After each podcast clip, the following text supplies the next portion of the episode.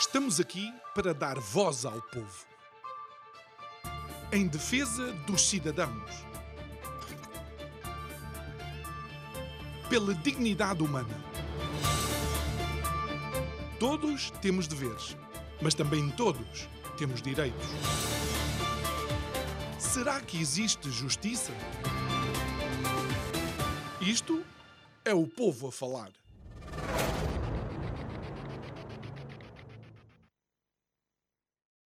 Damos hoje início a mais uma semana que nos aproxima do dia 30 de janeiro, a data para uma decisão absolutamente importante para Portugal e para o futuro de todos os portugueses. Boa noite. Meu nome é João Nuno Pinto e isto é o Povo a Falar. Estou consigo de segunda a sexta-feira, neste mesmo horário, emissão em simultâneo, Curiacos TV e Rádio Vida 97.1. E para quem nos acompanha ao longo deste mês, estamos a receber todos os partidos com assento e sem assento parlamentar, ouvir, obviamente, quais são as suas propostas, porque aquilo que vai acontecer a partir de dia 30 vai ser essencial e vai marcar indelevelmente a vida de todos nós. Daí ser importante não os debates, não quem é que ganhou porquê, ó, não as pontuações, provavelmente daqueles comentadores que eh, estão a assistir a esses mesmos debates, mas seria importante, obviamente, conhecer as ideias de cada um para que o voto seja o voto em consciência, porque todos temos que pensar naquilo que vai acontecer depois do amanhã.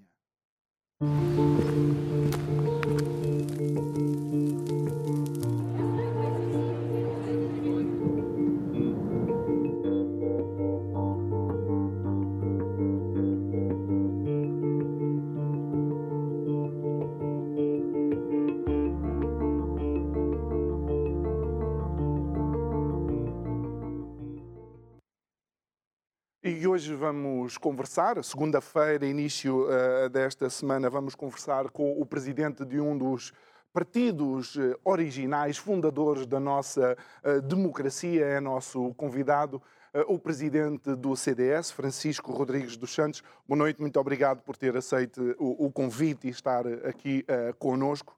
É de facto com muito gosto que o recebemos uh, para falar de ideias e, e de alguma forma, uh, embora esta semana eu não tenha estado a fazer monólogos, eu mandei aqui uma canelada aos debates, porque apesar de uh, os debates estarem a correr bem, pessoalmente, embora eu não tenha assistido, vejo alguns soundbites e alguns comentários, falta realmente as ideias, as medidas, o que é que nós precisamos.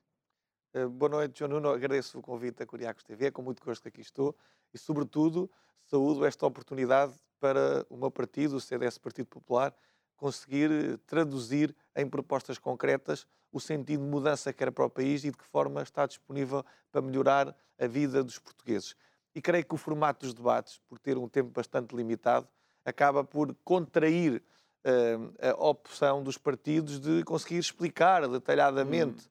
Uh, todas as suas medidas e o seu compromisso eleitoral e uh, focar-se sobretudo nas diferenças que os separam dos outros partidos, porque de facto há uma concorrência muito grande nestas eleições. De resto, nós nunca tivemos tantos partidos com representação parlamentar e também eh, o tempo útil que muitas vezes os debates possibilitam é dedicado eh, a esgrimir argumentos que são eh, contrastantes entre os partidos para que os portugueses consigam claramente perceber aquilo que os separa, mas também aquilo que os une. Claro que nós gostaríamos muito de ter eh, debates mais alargados, mais distendidos no tempo, para poder eh, conseguir explicar detalhadamente todas as nossas propostas, uhum. porque de facto é importante que os eleitores compreendam qual é a contrapartida que têm de um voto num determinado partido político e qual é a consequência que isso traz até, para as suas até vidas. Porque, na realidade, todos, de alguma forma, querem os portugueses mais ricos, a ganhar mais dinheiro, uma economia florescente, mas as medidas é que determinam claro. se isso pode acontecer ou não. E antes de irmos às medidas, porque também é importante, de alguma forma, entender a estratégia política do CDS-PP, eh, a minha primeira pergunta, até porque... Uh, uh,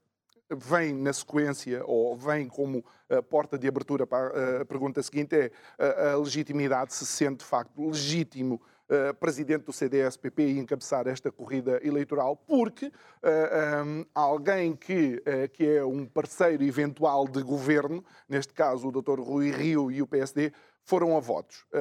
Qual, como é que se pode, como se situa e como se sente? Uh, agradeço a sua questão porque permite-me dissecar esse ponto muito concretamente.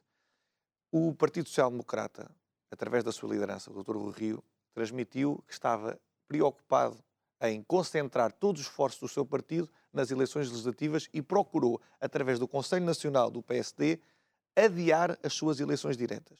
O que é que aconteceu no Partido Social Democrata é que o Conselho Nacional não entendeu seguir este caminho e contrariou a vontade do líder. Daí que o Rio tenha sido obrigado, pela democracia interna do próprio partido, a ir a votos antes das eleições legislativas, o que ele considerou um absurdo. O que é que aconteceu no CDS? O meu partido decidiu, através do Conselho Nacional, não antecipar o Congresso eletivo. O que é que acontece no CDS? Nós temos Congresso a seguir às eleições legislativas e vai-se cumprir exatamente o calendário normal que estava inicialmente previsto. O que, de resto, citando aqui uma máxima de Francisco Sá Carneiro, que é um homem que eu admiro, um estadista, e fazem falta estadistas a Portugal, dizia primeiro o país, depois o partido e, por fim, as circunstâncias pessoais de cada um de nós. Eu fui eleito, ainda nem há dois anos, no Congresso do CDS, pelas bases do meu partido, e mantém naturalmente toda a legitimidade para conduzir o CDS ao ato eleitoral das eleições legislativas, porque está compreendido, obviamente, nos poderes que nos foram conferidos pelos militantes do CDS. E, de resto, depois de ter conduzido o CDS, pela primeira vez na história, ao governo da região autónoma dos Açores,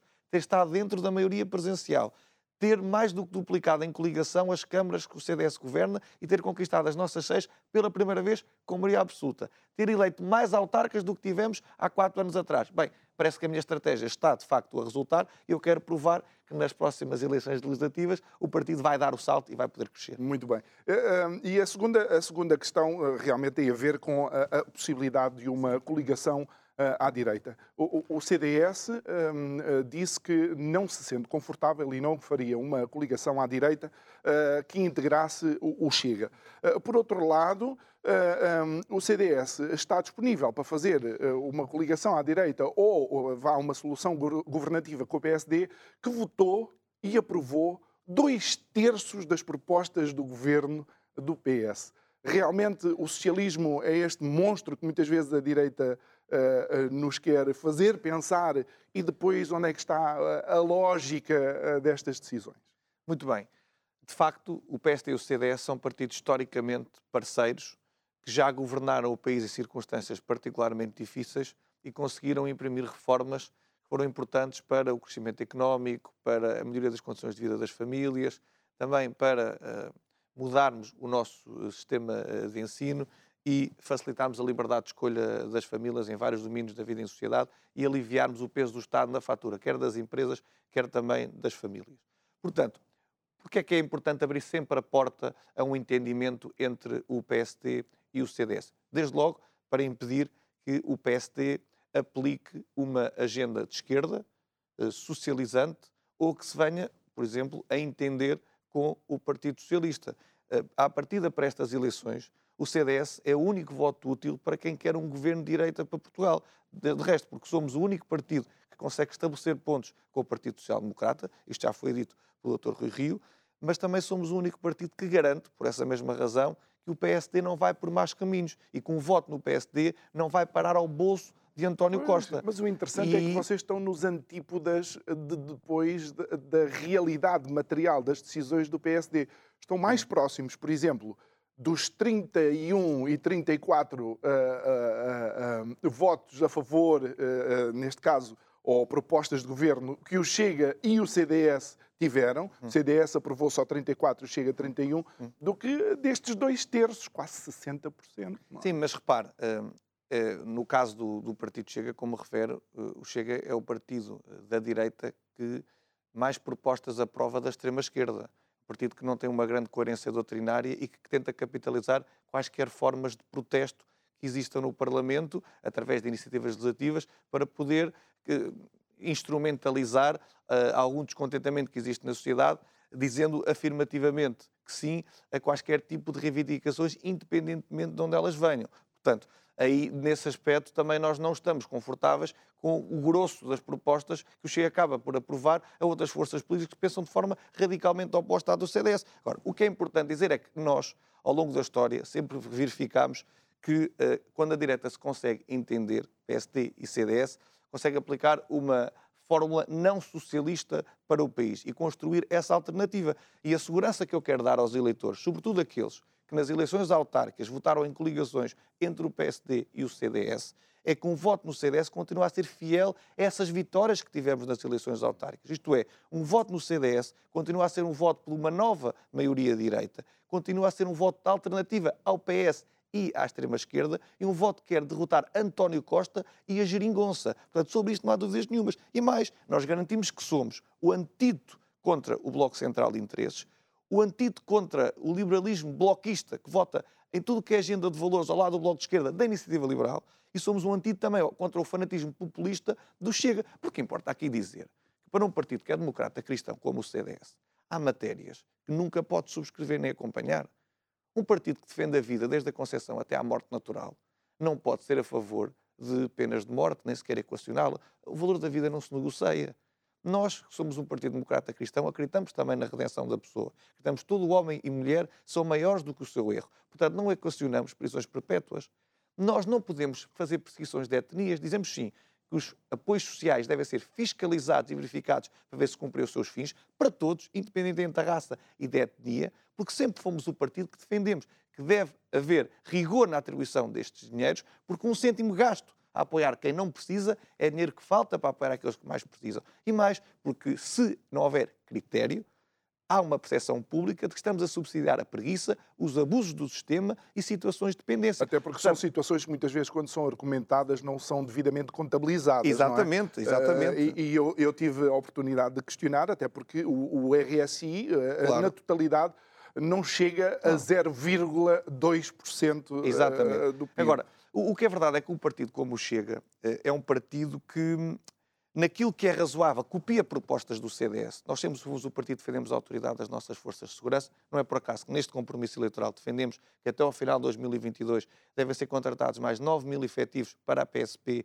e para a GNR, que defendemos um agravamento da moldura penal contra todos os crimes praticados contra agentes da autoridade e mais, nós defendemos a criação de um tipo específico, autónomo de crime, que é a ofensa à integridade física contra agentes de autoridade, que existe para o tipo de profissões públicas, mas não para os nossos agentes. Olha, ainda esta semana tivemos um exemplo sim, sim. declarado da falta de autoridade, porque muitas vezes o Estado não os reveste das condições para poder cumprir e é uma questão que já, e ter, que já lá eh, vamos e vamos então começar uh, eventualmente com medidas concretas. Deixe-me só dizer uma coisa, posso dizer só para terminar, Força. responder à sua pergunta. O CDS, ao longo da história, provou que é capaz de se entender com o PSD sem nunca se diluir com o PSD e imprimir um cunho de direita a uma governação com o PSD.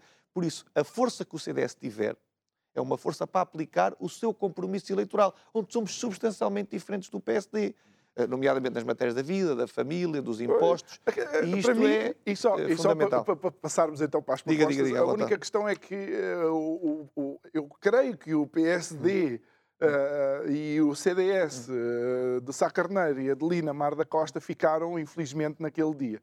Uh, essa é que é a questão. É se esse PSD, que o CDS ainda conservador, com uma matriz judaico-cristã, que creio não ter, não ter perdido, nenhuma. daí vocês continuarem a defender, ser contra a eutanásia, continuarem a lutar contra a defesa da família tradicional. Eh, mas eh, equacionar a parceria com um partido que dá liberdade de voto aos seus, eh, aos seus deputados, por exemplo, na eutanásia, foi o caso. Olha, esse foi um dos pontos ontem que esteve em voga no meu debate com o Dr. Rui Rio. Porque, repara, uma coligação não é uma fusão entre dois partidos. Mas também nós temos que reconhecer o seguinte: PSD e CDS pensam de forma muito diferente em várias matérias, mas não são uh, partidos que têm uma visão antagónica da sociedade. Não estamos a falar de um bloco de esquerda, de um PCP ou mesmo uhum. até de, de, um partido socialista. Uh, agora, de facto, o CDS pode ter um papel uh, que uh, recentra no espaço do centro-direita a ação política do Partido Social Democrata e nesses vetores em que somos diferentes, nós teremos força para alavancar uma governação de direita se os eleitores nos derem esse peso eleitoral. Porque, de facto, se quiserem dar um voto ao PSD, não é um voto necessariamente contra a esquerda nem contra António Costa, porque o próprio Dr. Rui já abriu a possibilidade de viabilizar um governo de António Costa. Agora, sejamos realistas. Eu não vou vender patanas aos eleitores. O único partido que pode desfiar um governo no espaço do centro-direita é o PSD. O CDS terá tanto maior força quanto for possível conseguir aprovar o seu compromisso eleitoral junto de uma solução de governo. E para isso precisamos do voto dos portugueses. Sendo certo que nós não fazemos nenhum arranjinho com a extrema-esquerda, ainda garantimos que somos o único voto útil para que haja um governo de direita, porque o PSD, entendendo-se connosco, vai mesmo governar à direita. Ou seja, seria, de alguma forma, seria um elemento fiscalizador uh, das, uh, das políticas o, desse... O, o pedagogo do PSD na direita democrática. Eu não sei se alguém pode ensinar alguma coisa a Rui Rio, mas isso é outra questão. Vamos então a, a, a, questões eh, concretas daquilo que são os verdadeiros uhum. problemas em Portugal. Obviamente, no tempo que temos, não vamos conseguir abordar elas todas. Uma das questões é a saída de jovens qualificados. Eh, eh, já cheguei a receber aqui alguém na nossa, no nosso programa que dizia que um dos factos destes países, antigos países de leste, estarem a ultrapassar Portugal é devido ao sistema de ensino e à qualificação dos jovens. O problema é que os jovens que saem de Portugal têm êxito lá fora. É Portanto, o sistema de ensino não deve ser o grande problema. Será que o problema é, de facto, o acesso a oportunidades e a falta de ajuda que as empresas podem ter para a contratação destes jovens? Olha, em primeiro lugar, se formos ao sistema de ensino, em sentido lato, nós eh, observamos o primeiro apontamento de todos é que os jovens em Portugal muitas vezes são direcionados para uma carreira uh, académica e universitária. Porque existe ainda muito o estigma em Portugal de que é preciso ser-se doutor para se ter um estatuto e ser-se reconhecido. Mas a verdade é que uh, nós olhamos para países aqui bem próximos uh, do nosso continente europeu que têm um aposto, uma aposta reforçada no ensino técnico ou profissional. E creio que em Portugal também o devemos fazer. Há um conjunto de empregos que estão neste momento a extinguir-se em Portugal nomeadamente no âmbito técnico-profissional, eh, eletricistas, canalizadores, eh, na área de técnicos de informática, uhum. enfim, Uh, técnico de informática, enfim, no mundo cada vez mais digital é uma uh, oferta que existe bastante, mas que podemos ainda especializar mais, porque eu creio que essa é uma área charneira da nossa economia do futuro. Olha, cibersegurança, por exemplo, enfim, momento. Há um conjunto de profissões uh, que nós não estamos a conseguir formar jovens qualificados e que, por exemplo, na área da metalomecânica, em que o nosso mercado de trabalho tem muita capacidade para absorver novos quadros qualificados e que nós não estamos a formá-los porque os direcionamos para um modelo tradicional eh, de ensino. Portanto, eu acho que o ensino profissional deve ser também uma aposta a considerar no próximo quadro legislativo. Depois, o que é que nós verificamos em Portugal?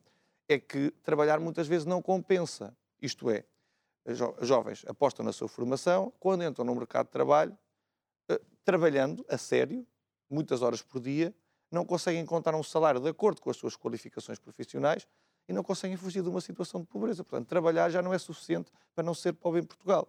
Eu acredito que eh, nós temos que dar estímulos diretos e indiretos à economia para aliviar o peso do Estado na vida das empresas, mas também na vida dos trabalhadores. Porque uma empresa, naturalmente, poderá pagar melhores salários se o Estado lhe aliviar a carga de impostos hum. que incide sobre ela, e se nós também conseguirmos aligerar eh, a carga tributária sobre os trabalhadores e sobre as famílias, eles terão mais rendimento líquido disponível.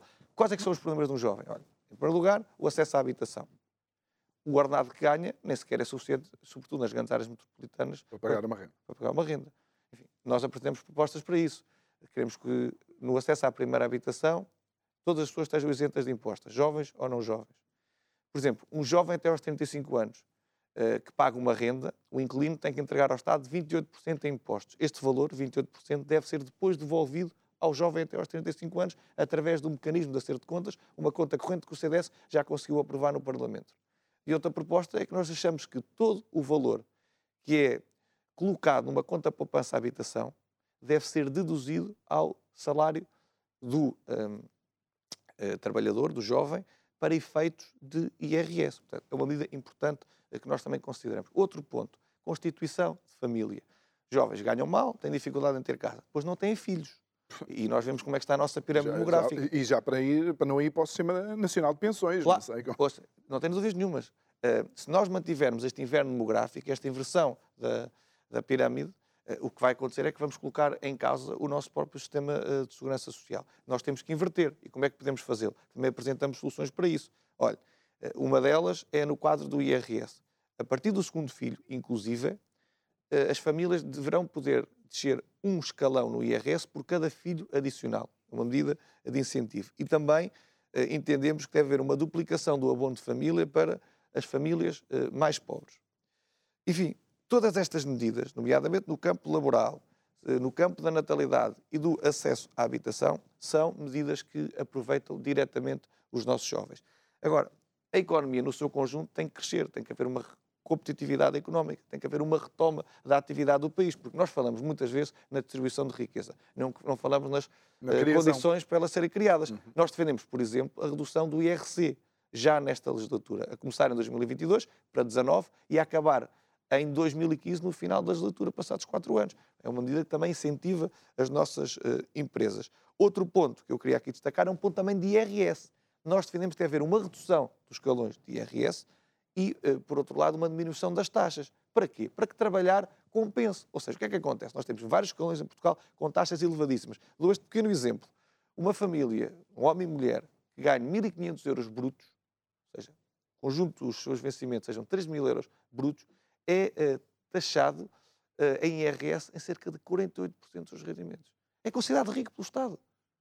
Enfim, isto é um absurdo. Nós defendemos, de facto, que trabalhar compense para que quem se esforce mais, quem se dedique mais e possa ganhar mais ao final do mês, não suba automaticamente de escalão e depois fica a ganhar menos do que se estivesse no escalão imediatamente mas, inferior. Mas, Francisco, eu creio que, que esses, uh, esses, sintomas e todos esses problemas poderiam uh, ser atenuados às famílias uhum. se a dívida pública diminuísse, claro. se o Estado não tivesse o peso que tem, que o nosso claro. Estado é, uhum. é, é, é, é verdadeiramente obsceno relativamente ao peso que causa sobre claro. as empresas e às sem famílias. Dúvida, e aqui é um equilíbrio que, eh, que é necessário eh, a ser feito. Uhum. Há uma frase de Dante Alighieri que diz que o caminho para o paraíso Sim. começa no inferno.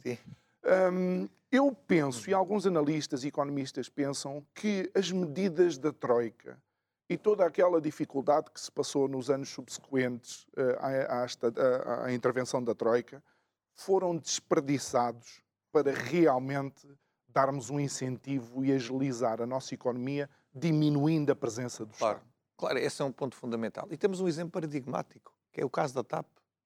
Foi este governo, através de António Costa, Pedro Nuno Santos, Mário Centeno, que reverteram a privatização da TAP. E os portugueses já sabem os milhares de milhões de euros que gastaram naquele buraco negro das negociatas do Partido Socialista. Ainda agora, vão ser transferidos para a TAP mais 3 mil milhões de euros. O, o que isto faria falta às famílias e às empresas em Portugal. Por isso é que nós, no nosso compromisso eleitoral, defendemos que devemos reduzir o setor empresarial do Estado, a começar na privatização da TAP, que é uma vergonha. Já nem sequer cumpre obrigações de serviço público, nomeadamente para o norte do país, para uh, a ligação à coesão do nosso território, uh, e que continua a ser uh, um sorvedor de dinheiros públicos e que nem sequer serve a grande esmagadora maioria das obrigações de serviço público que seriam expectáveis que uma companhia detida por Estado fosse obrigada, mas também todas as companhias de transportes que estão na esfera pública devem ser privatizadas. Eu tenho um princípio básico eh, na economia que diz o seguinte: o Estado só deve estar nas funções eh, de soberania. Deve ter um Estado mínimo, mas um Estado forte. Em tudo aquilo em que a sociedade civil fizer melhor do que o Estado, custar menos aos contribuintes, e for mais eficiente, então deve fazer concessões ou mesmo privatizar. Então e tem que ser em quase tudo. Eu devo dizer que há é muitas áreas, tudo. há muitas, muitas áreas que nós devíamos ainda privatizar. Devíamos uh, dar espaço ao crescimento da sociedade civil, Olhemos para a saúde. da iniciativa privada. Olha, diga-me diga que o SNS Boa. responde melhor do que os privados. Pronto.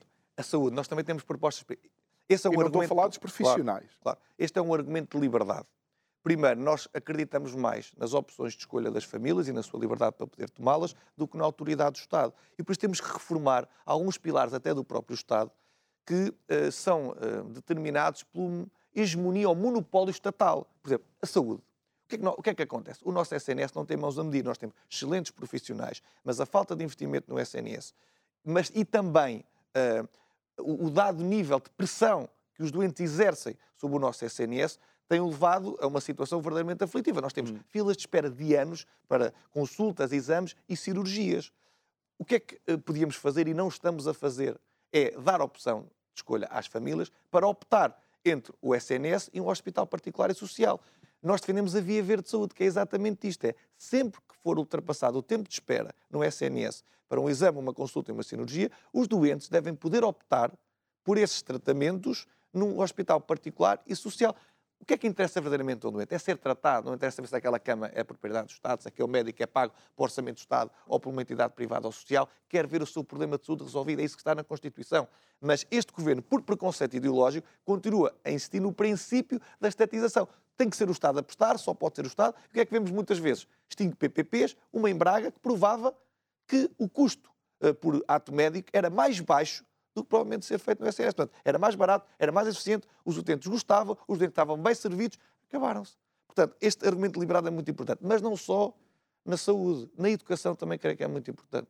O Ministro da Educação discutiu-se aqui há uns dias, dizendo que a mensalidade por aluno numa escola pública, dando os dados, mostrava que ficava mais caro do que nos, nos colégios melhor classificados nos rankings de acesso ao ensino superior. Porquê é que nós defendemos um argumento de liberdade de escolha na educação? Em primeiro lugar, porque acreditamos que cabe às famílias escolher o projeto educativo que querem para os seus filhos. E as famílias mais pobres não têm essa possibilidade. As mais ricas, sim. Os mais pobres não têm. Portanto, se a educação é a condição necessária para subir na vida, para a mobilidade social, para repararmos o elevador social, então temos de estar a igualdade de oportunidades a todos para que o sucesso escolar não esteja terminado pelo código postal. Portanto, é permitir a cada família poder escolher o projeto educativo que é para os seus filhos. O que é que o Governo Socialista fez?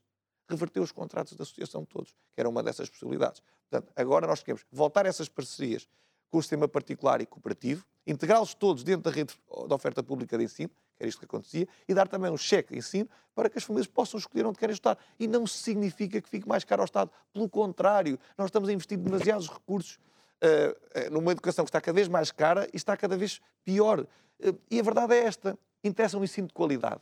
Isto é que é verdadeiramente importante. Não é determinante saber se é o Estado ou não é o Estado a prestar. O que é verdadeiramente importante é saber se as pessoas têm igualdade de acesso. E é isso que nós queremos fazer. Outro ponto é que o Estado está-se a meter na educação, sobretudo as crianças. Está a endoutriná-las na sala de aula.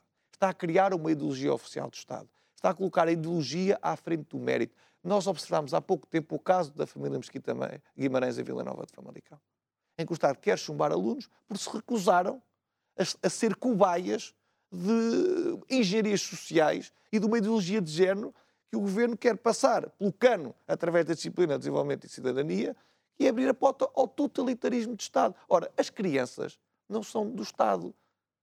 As crianças não são da escola, são das famílias. E nós temos que reconhecer às famílias a reserva íntima de poder educar os seus filhos com os valores que bem entendem. Por isso é que nós defendemos também no nosso programa que a disciplina cívica e de cidadania e desenvolvimento deve ser optativa e não obrigatória. Portanto, é mais uma vez a presença do Estado em alguns setores que é altamente hum. perniciosa. Outro ponto. Há cerca de 4 mil taxas em Portugal. Imagina-se que há 4 mil taxas. Estas taxas têm que ser imediatamente revistas. Há taxas, como sabe, por definição. Todas elas têm que ter uma contraprestação associada, senão são impostos gratuitos. Impostos gratuitamente, uma criação de impostos. Não, não são gratuitos, porque impostos nunca são gratuitos. Claro. É gratuitamente uma criação de impostos através de Sem haver nenhuma contrapartida. Sem nenhuma contrapartida. Portanto, têm que ser revistas, têm que ser diminuídas, porque nós temos que criar uh, uh, condições para reduzir estes custos de contexto. Olha, outro exemplo claríssimo da presença do Estado na vida das famílias e das empresas. A fatura dos combustíveis e da eletricidade. 60% do valor que as famílias e as empresas pagam são impostos. Como é que isto é possível? Isto é um custo de produção elevadíssimo, tem um peso enorme no orçamento das famílias, uh, isto agrava-lhes uh, claramente a sua situação de, de pobreza em muitos casos, quarta-lhes rendimentos que podiam ser aplicados noutras coisas, limita a capacidade de reinvestimento das empresas. Nós defendemos que o peso do Estado na fatura dos combustíveis e eletricidade, que é atualmente 60%, deve ser reduzido para metade, hum. para 30%. E, como eu lhe disse há bocadinho, achamos que é muito importante, ao passo que fazemos isto, garantir liberdade às pessoas. E não esquecer que há pessoas que vivem em situação de carência e de necessidade. E para essas também devemos olhar. É importante retomar a atividade económica, dar-lhes incentivos, como este que eu falei, estímulos através da fiscalidade. É importante renegociar o PRR em Bruxelas para triplicar as verbas para a iniciativa privada, para as empresas, para os nossos empresários, e não, como fez o Governo através da sua chave de repartição, entregar este dinheiro para cima da máquina do Estado. Portanto, este é outro dos compromissos que nós fazemos. Na fatura, como eu disse há bocadinho dos combustíveis uh, e da eletricidade, é muito importante também baixar o peso do Estado, mas não só. Nós ontem tivemos notícias verdadeiramente alarmantes do setor da cerâmica. O setor da cerâmica é responsável por 2 mil milhões de euros de exportação. Uhum. Emprega sensivelmente 19 mil trabalhadores em Portugal. 40% dos custos de produção são com o gás clique feito. Este valor do gás aumentou cerca de 400%, o que significa que muitas destas empresas, que são cerca de 20 mil em Portugal, podem abrir insolvência. Ou o Estado ajuda a reduzir estes custos de produção com a energia, ou vamos ter uma calamidade.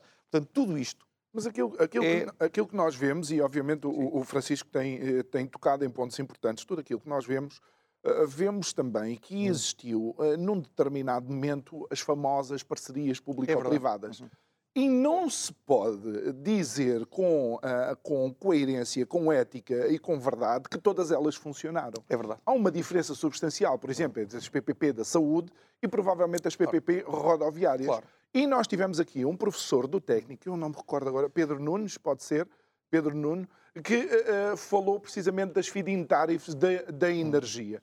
Quando o Estado negocia em nome dos portugueses contratos que depois acabam aos ombros dos próprios portugueses, Bom. então o Estado também deixa de ser uma pessoa de bem. É exatamente isso que eu ia dizer. É que o Estado muitas vezes não é, é pessoa de bem, porque quem celebra estes contratos está preocupado com contrapartidas pessoais e com jogos de bastidores eh, e em eh, tratar do seu quintalzinho e da sua vidinha do que servir o interesse público. Qual é o problema das parcerias público-privadas quando correm mal? É a alocação do risco. Quando existem este tipo de contratos em que há uh, concessionários privados uh, que uh, desenvolvem um serviço público, o Estado tem que dar contrapartidas no caso de não tirarem rentabilidade que estaria prevista para realizarem determinado tipo de infraestruturas. Ora, o Estado, muitas vezes, posto cócoras, criou objetivos ou elevadíssimos ou, por outro lado, quis compensar casos de prejuízo acima das suas possibilidades e lesou gravemente os contribuintes. Portanto, as PPPs não são um modelo dantesco. Elas têm a de ser, de facto, bem uh, negociadas, com contrapartidas, sejam equilibradas para as duas partes. Eh, e não achar-se que o Estado pode sempre cobrir os prejuízos e estabelecer metas que são completamente irrealistas, porque, enfim, o Estado tem sempre forma de financiar, tirando é, rendimentos às famílias e às empresas. O lucro é, fica no, no claro, investimento privado e o prejuízo acaba por claro, ficar no é, Estado. É o que eu estou a dizer, nós. é a alocação do risco. Isto é um absurdo. Portanto, elas têm que ser bem negociadas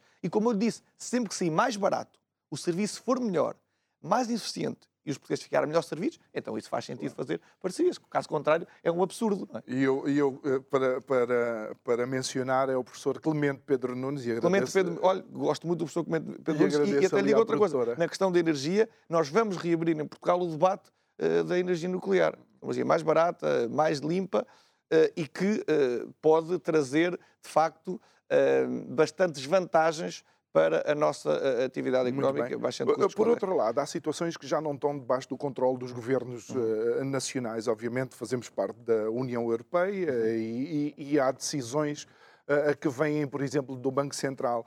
Uh, falamos de muita coisa, mas a inflação e a subida da taxa de juros são coisas que temos que gerir. E isto pode determinar, obviamente, as políticas dos próximos anos. Claro, uh, sabe que uma das formas que muitas vezes existe uh, para controlar a inflação é precisamente mexer nas taxas de juros. Isto é um perigo, porque isto pode ser o colapso total da economia, das famílias, por um lado, e por outro, das empresas. Sim, e, Agora, e só para contextualizar, é, é, as pessoas quando ouvem este, este chavão, este chavão a inflação significa que aquilo que claro. você ganha vai comprar menos coisas. Ou seja, é, é. na realidade você ganha menos, independentemente do número não ter mudado no seu cheque ou na transferência. Exatamente, pronto. E, e esse é um perigo. E aí eu creio que Portugal, eu sou uh, soberanista, uh, mas sou também ao mesmo tempo alguém que acha que Portugal tem a beneficiar e muito pertencendo à União Europeia. Nós temos que fazer voz grossa em Bruxelas para poder defender o nosso país. E creio que esse conjunto de decisões devem ser tomadas, como disse muito bem, à escala do Bloco Europeu, nomeadamente ao nível do BCE. E nós temos que preparar, de facto, uh, situações que permitam controlar a inflação sem ser necessário mexermos nas taxas de juros.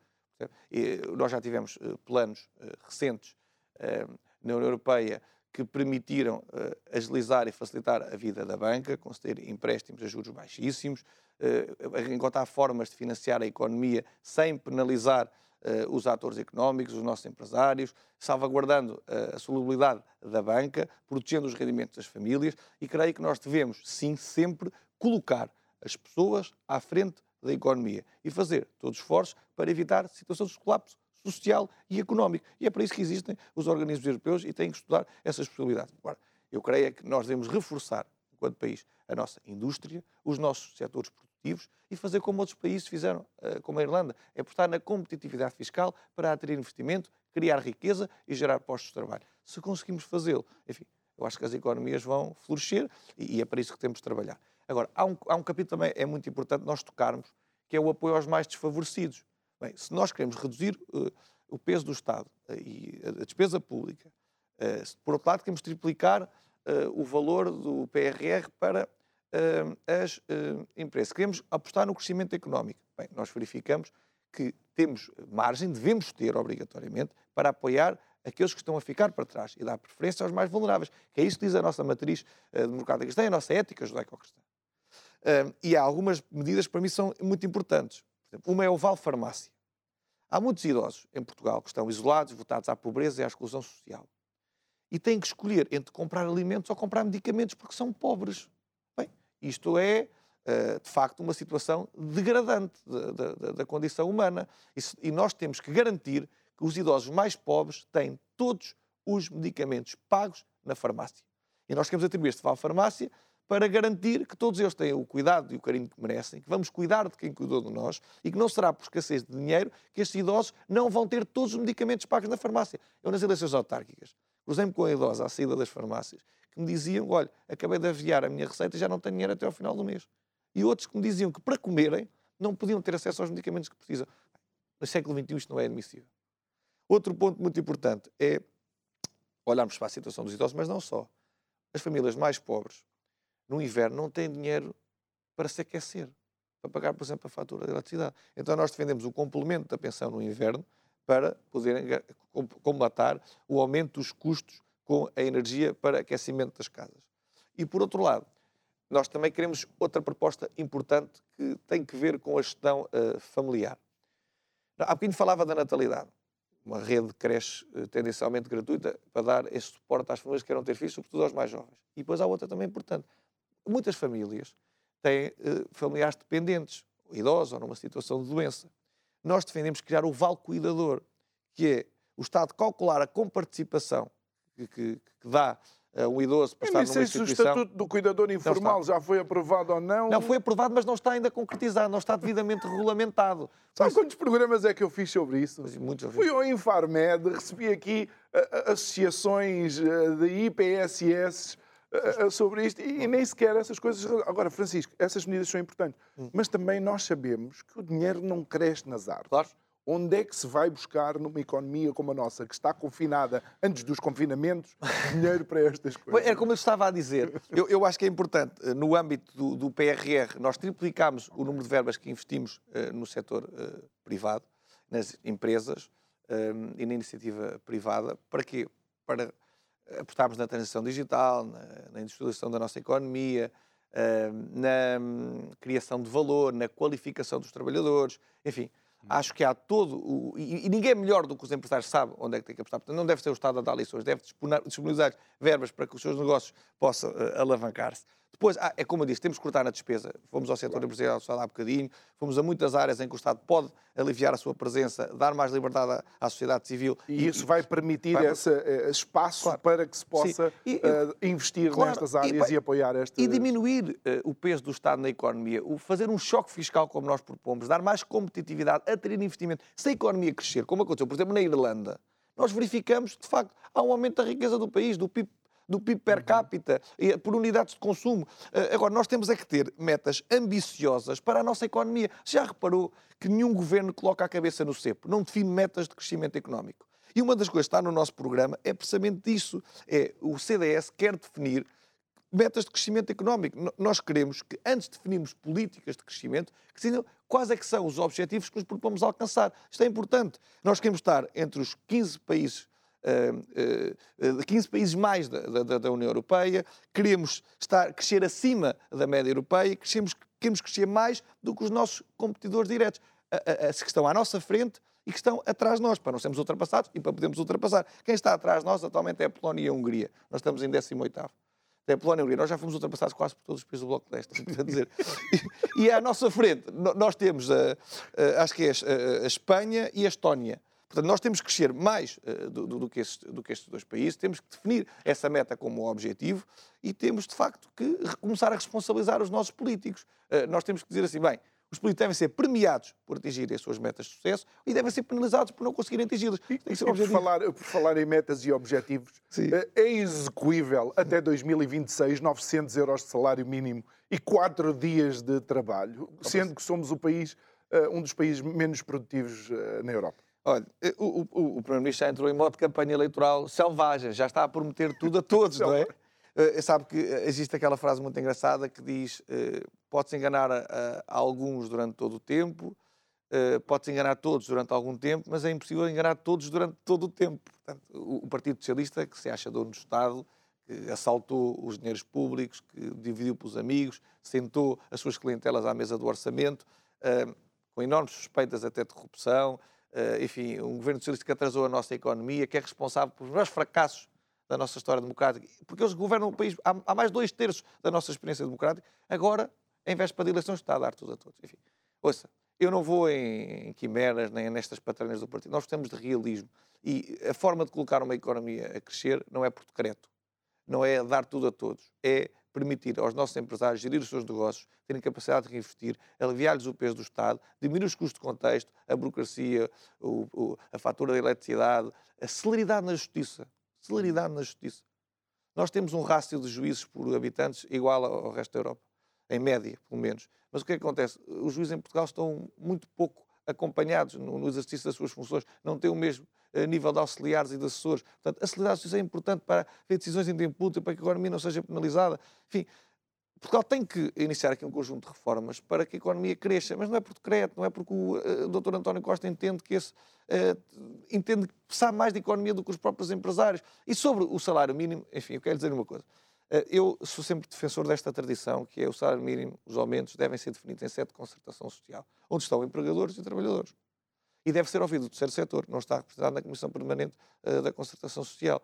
Como sabe, o terceiro setor, que é financiado pelo Estado, que substitui o Estado em funções, nomeadamente, de apoio aos mais sim, pobres, sim. muitas vezes é penalizado. É o setor, o setor, social, não é? Sim, o setor social é o terceiro setor, as IPSS, as Exato. misericórdias. Uhum. Muitas vezes há aumento de salários mínimos e eles não são compensados com o aumento das verbas. E, e, e estão com a corda na garganta e, que, como todos sabemos, os apoios que recebem da parte do Estado são ínfimos e têm que encontrar novas fontes de financiamento para poder ajudar quem mais até fazem o trabalho que supostamente este Estado social Isso, deveria fazer. substituem o Estado e, e, com pouco, com pouco uh, fazem muito.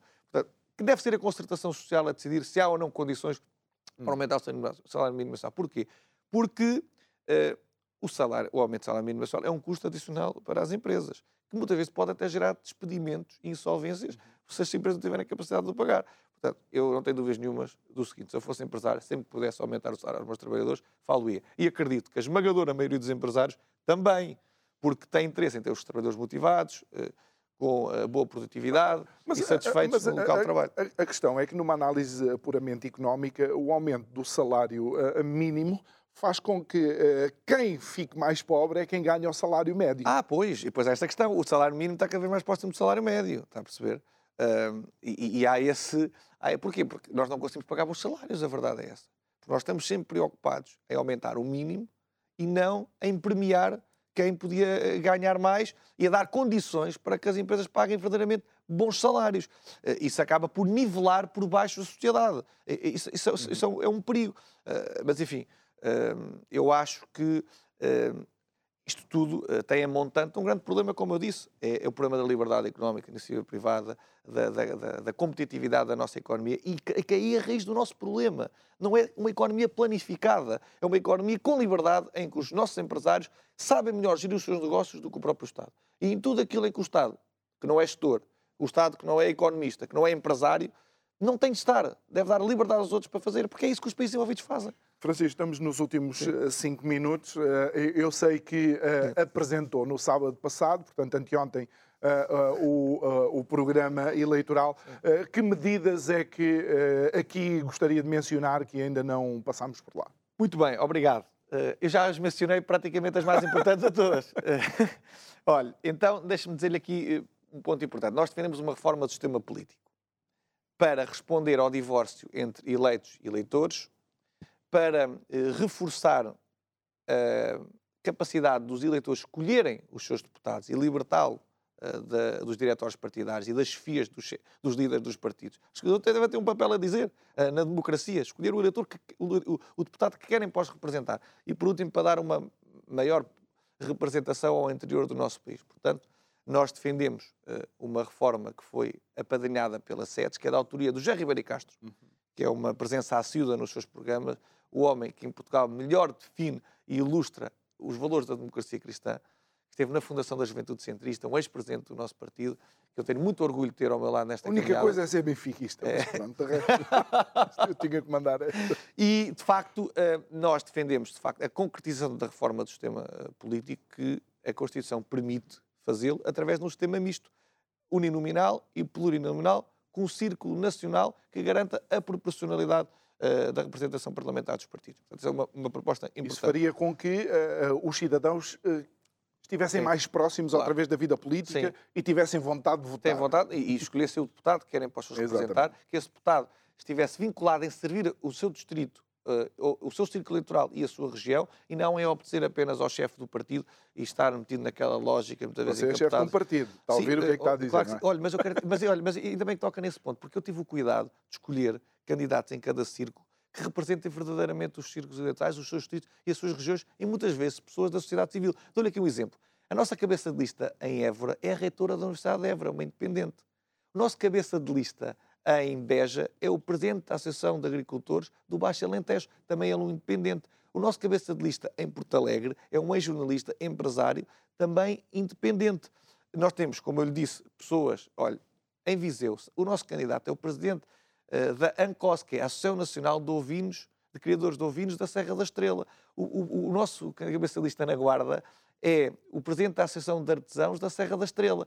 Ou seja, nós procuramos buscar pessoas que sejam reconhecidas entre os pares.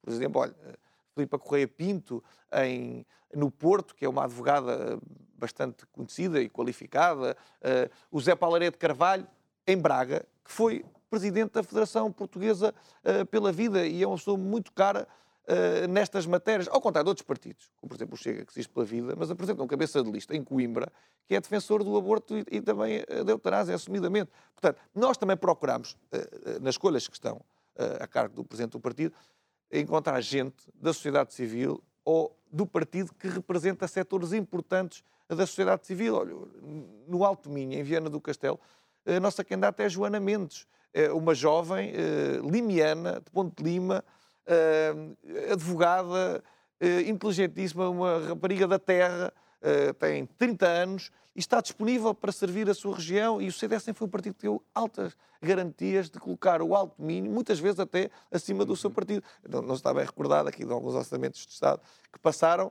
Eu lembro-me de um queijo limiano. É, tá, lembras disso? Eu lembro do queijo Pronto. limiano. Mas... Ou seja, nós temos de facto também essa filosofia dentro do CDS para premiar o mérito, a renovação do nosso partido e poder um, refrescar uh, os rostos dos protagonistas do CDS. Foi essa uma preocupação que eu tive uh, na composição uh, dessas listas. Depois, Francisco, aqui no último, no último minuto e só para, para de facto tentarmos combater hum. o cancro que tem sido a abstenção, hum. a importância de dia 30 para o futuro de Portugal.